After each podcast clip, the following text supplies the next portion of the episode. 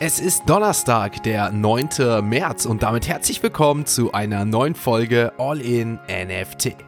In der heutigen Folge gibt es News zur Finanzaufsichtsbehörde BaFin, die darüber nachdenkt, NFTs zukünftig anders zu klassifizieren und damit einen neuen Schritt im Finanzsektor wagt – Ihr erfahrt von einer einheitlichen Kryptoregulierung der G20-Staaten und was ein Cannabis-Unternehmen mit einem Megamutant-NFT für Millionen von Dollar vorhat. Und neben unserem täglichen Blick auf den Kryptochart und den Floorpreisen auf OpenSea schauen wir auf das DeFi-Protokoll Maverick, eine einzigartige NFT-Ausstellung im Louvre und das Unternehmen Animoca Brands, das in die MENA-Region expandieren will. Also viel Spaß mit der heutigen Folge von All in NFT. Werbung Die heutige Podcast-Folge wird unterstützt mit Patreon. Mit Patreon habt ihr einmal die Möglichkeit, den Podcaster und Content Creator eures Vertrauens zu unterstützen. Möchtet ihr eure tägliche Routine weiter aufrechterhalten und den digitalen Kaffee in Form dieses Podcasts weiter erleben, dann checkt doch gern einmal die Show Notes. Dort findet ihr einen Link zum Patreon-Account für den Podcaster eures Vertrauens. Das Ganze ist natürlich freiwillig und würde das Ganze hier unterstützen. Ich bedanke mich jetzt schon mal im Voraus und wünsche euch jetzt viel Spaß mit der heutigen Folge. Starten wir in die Donnerstagsfolge mit einer News zur Kryptoregulierung, denn die G20-Länder sollen an einer globalen Regulierung für Kryptowährungen und dazugehörige Token arbeiten. Hierfür sollen sich die Finanzminister auf einheitliche Standards geeinigt haben und klare Arbeitseinweisungen an den Internationalen Währungsfonds, die Bank für internationalen Zahlungsausgleich geben. Insbesondere sollen globale Stablecoins reguliert werden, um die Deckung der Kundenassets zu gewährleisten. Die zuständige IMF-Chefin erklärte, dass bei Verstößen auch Verbote in Betracht gezogen werden müssten. Der Internationale Währungsfonds soll in einem gemeinsamen Papier die makroökonomischen Perspektiven und Risiken von Kryptoassets bewerten. Trotz der Dringlichkeit, Antworten auf die Probleme hochverschuldeter Entwicklungsländer zu finden, zeigt die Diskussion über Kryptoregulierung die Bedeutung, die digitale Coins und Token mittlerweile für die G20-Länder haben. Und ich denke, nach den ganzen Vorfällen, angefangen mit Terra letztes Jahr bis hin zu FTX, scheinen ja alle Beteiligten eine schnelle Lösung finden zu wollen.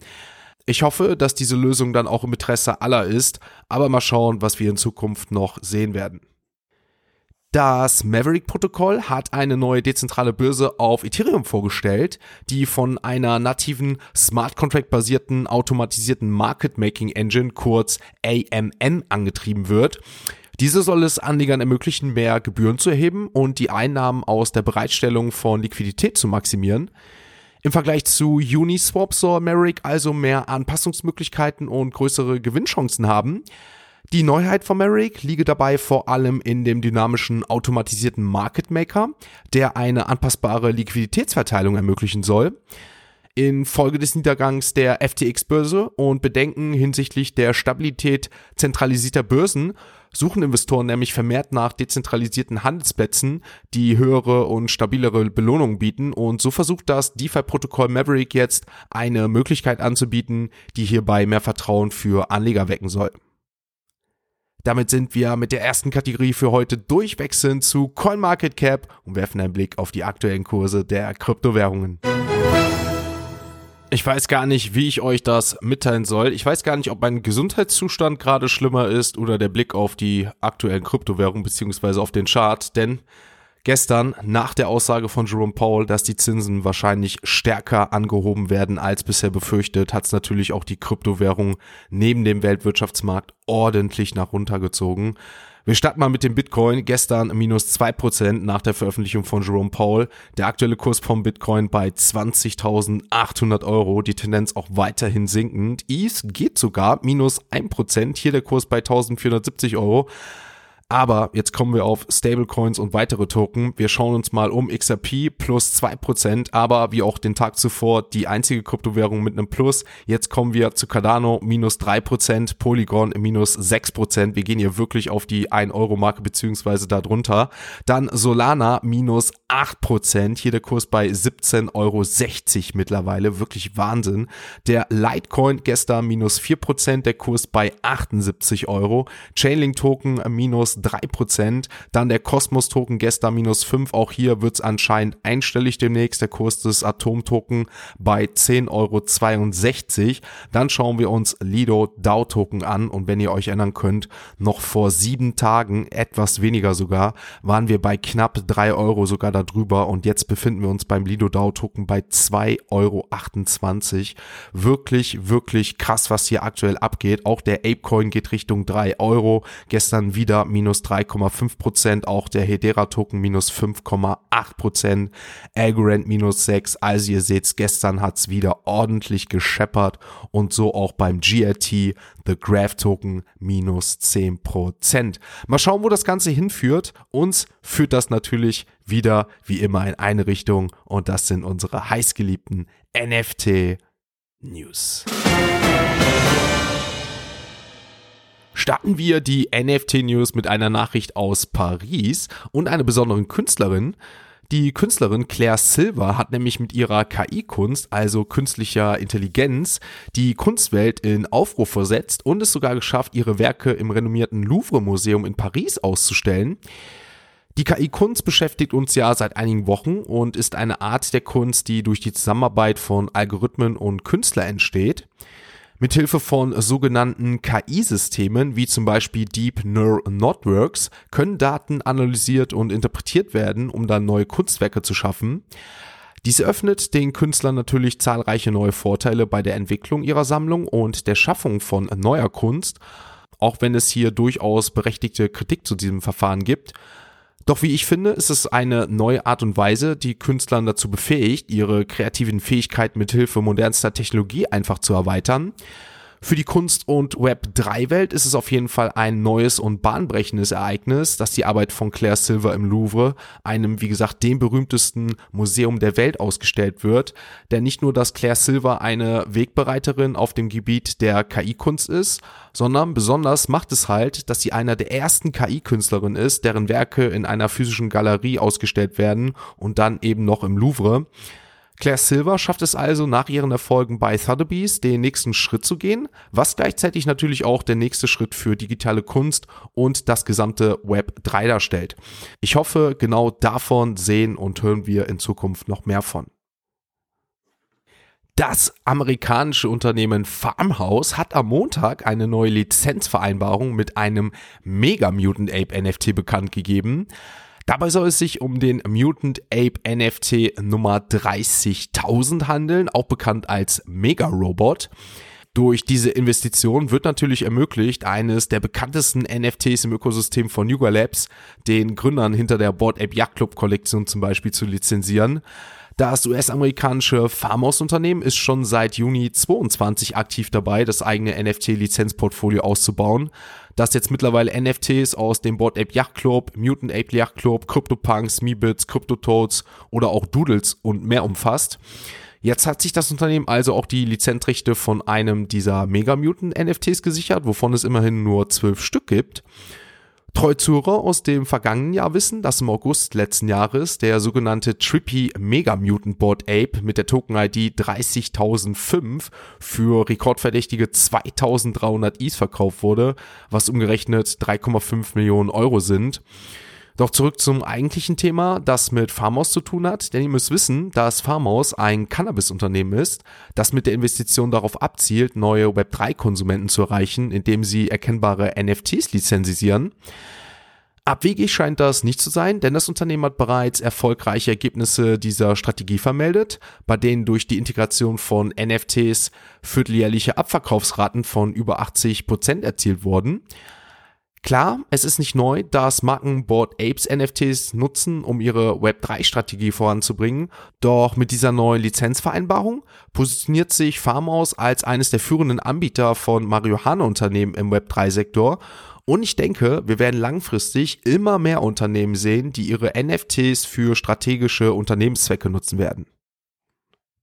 Einmal rund um die Welt und wieder zu Hause angekommen gibt es heute auch noch etwas aus Deutschland. Die deutsche Finanzaufsichtsbehörde BaFin hat nämlich bekannt gegeben, dass die Einstufung von Eigentumstoken als Finanzinstrumente gewisse Lizenzen und eine Geldwäscheaufsicht erfordern würden. Einige NFTs könnten in Zukunft unter Finanzvorschriften fallen, wenn beispielsweise ein großer Satz dieselben Zinszahlungen anbietet. Die Verwendung von Blockchain-basierten Token für reine Spekulationen soll NFTs aber nicht automatisch zu Anlageinstrumenten machen und auch der Nachweis des Eigentums an Sammlerstücken oder Kunstwerken würde wahrscheinlich nicht unter den Geldwäschegesetzen zählen. Allerdings gab die BaFin auch an, dass die Regulierungsbehörden die Stabilität und Integrität des Finanzsystems berücksichtigen müssen, weil der Umgang mit NFTs ein wichtiges Thema für die bald kommende Markets in Crypto Assets Regulation, kurz MiCA sei, die ja in Deutschland und der gesamten Europäischen Union zukünftig in Kraft treten soll. Damit sind wir mit den NFT-News durch, kommen zur nächsten Kategorie und das ist natürlich unsere heutige Web 3 Kurznews.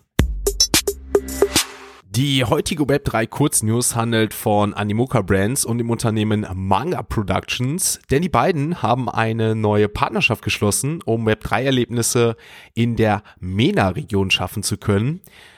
Kurz zum Kürzel MENA, dahinter verbirgt sich nichts anderes als der Middle East and Northern Africa, die Region, deswegen kurz MENA, also Mittlerer Osten und Nordafrika.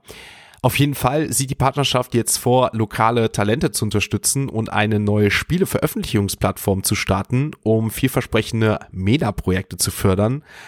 Animoca Brand soll dabei Blockchain-Kurse für Universitäten in Saudi-Arabien zum Beispiel anbieten und sich mit anderen regionalen Projekten zusammenschließen, um MENA Web 3 Ersteller fördern zu können.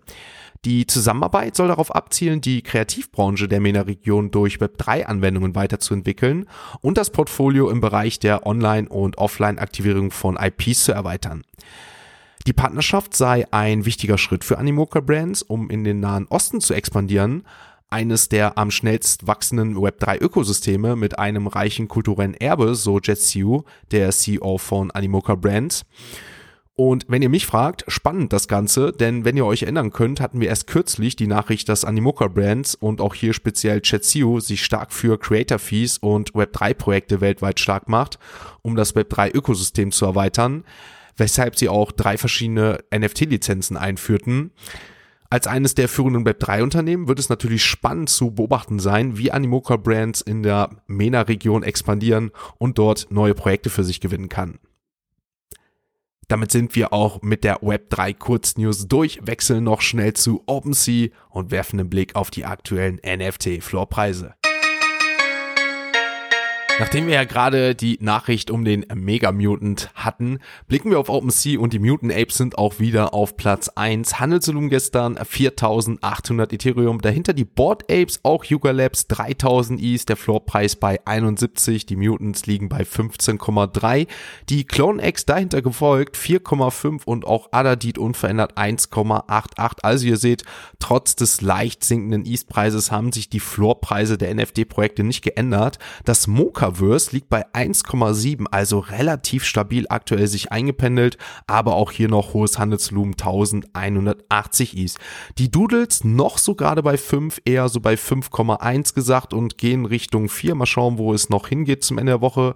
Dann haben wir noch weitere Projekte, die Mirbits bei 3,2. Die V-Friends, hier gab es gestern den Token Drop der VCon-Tickets. Die sind deswegen um circa einen Is gesunken, 4,4 und die VCon-Tickets sind auch nicht so im Preis, wie sich das einige vorgestellt hatten. Die sind teilweise bei 0,2 Is gewesen. Aktuell liegt der Floor bei 0,27. Schauen wir uns noch weitere Projekte an. Die Killer Beers bei 3,3, Ranger 1,2, A Kid Called Beast 1,4, die Captains bei 5,5 und die Potatoes ebenfalls 9 Gag bei 2,2. Dann haben wir hier noch Fluffworld heute mit einem Floor von 2,1 und Porsche leicht gesunken bei 2,0. Mal schauen, ob wir hier noch noch die 1 in Zukunft vorne haben und dann sind wir auch schon bei Platz 99, 100 angekommen. Dort haben wir heute die Noons mit einem Floor von 30 Is und auf Platz 100 haben wir CryptoToads bei Gramplin mit einem Floor von 1,14. Damit sind wir soweit für heute durch. Allerdings möchte ich euch darauf aufmerksam machen, dass wir seit gestern eine neue Partnerschaft haben mit Code to Chain. Und dahinter verbirgt sich unter anderem nicht nur unsere geliebten Discord-Programmierer Markus und Chris, die kann ich auch schon mal vorwegnehmen, am Samstag in der Podcast-Folge vor Ort sein werden, beziehungsweise hier zu Gast sein werden und den Yomo-Bot, darauf kommen wir nämlich jetzt, vorstellen werden. Ein Trading-Bot, wo ihr die Möglichkeit habt, NFT-Floorpreise per Alarm zu bekommen, sodass ihr eure NFTs möglicherweise günstiger einkaufen könnt, beziehungsweise auf jeden Fall darauf aufmerksam gemacht werdet, wenn ein gewisser Preis, den ihr eingestellt habt, erreicht wurde und hier gewisse Floorpreise von NFT Collection fallen. Ihr habt jetzt hier ein Probeabo von zwei Wochen, das ihr für ein Euro abschließen könnt und danach könnt ihr hier gewisse Abonnements abschließen. Freut mich, dass wir neben der Freundschaft jetzt auch die Partnerschaft mit Code2Chain haben. Den Link dazu, das ist ein Affiliate-Link, checkt ihr einmal in den Show ab. Der wird jetzt generell immer dort aufzufinden sein. Deswegen hier auch gerne einmal abschenken. Damit kommt ihr einmal zu Code to Chain, könnt diesen Bot für euch nutzen. Ich habe ihn selber schon getestet, muss sagen, ohne den Bot mache ich gar nichts mehr auf OpenSea, sondern warte immer, bis gewisse NFT-Floor-Preise erreicht sind. Auf jeden Fall bei Collection, die mich interessieren, finde ich auf jeden Fall eine super Sache. Aber wer noch etwas warten möchte, keine Sorge, Samstag in dem Podcast erfahrt ihr mehr dazu. Ansonsten bin ich raus für heute. Ihr habt es auch heute wieder gemerkt, leicht angeschlagen, aber wir haben es rumbekommen. In dem Sinne bin ich raus für heute. Wie gesagt, ich glaube, ihr merkt, so langsam baue ich immer mehr und mehr ab, aber die Woche ist noch nicht vorbei. In dem Sinne, wir hören uns morgen wieder, wenn es heißt All in NFT. Ein abschließender Hinweis, die im Podcast besprochenen Themen stellen keine spezifischen Kauf- oder Anlageempfehlungen dar. Der Moderator haftet nicht für etwaige Verluste, die aufgrund der Umsetzung der Gedanken oder Ideen entstehen.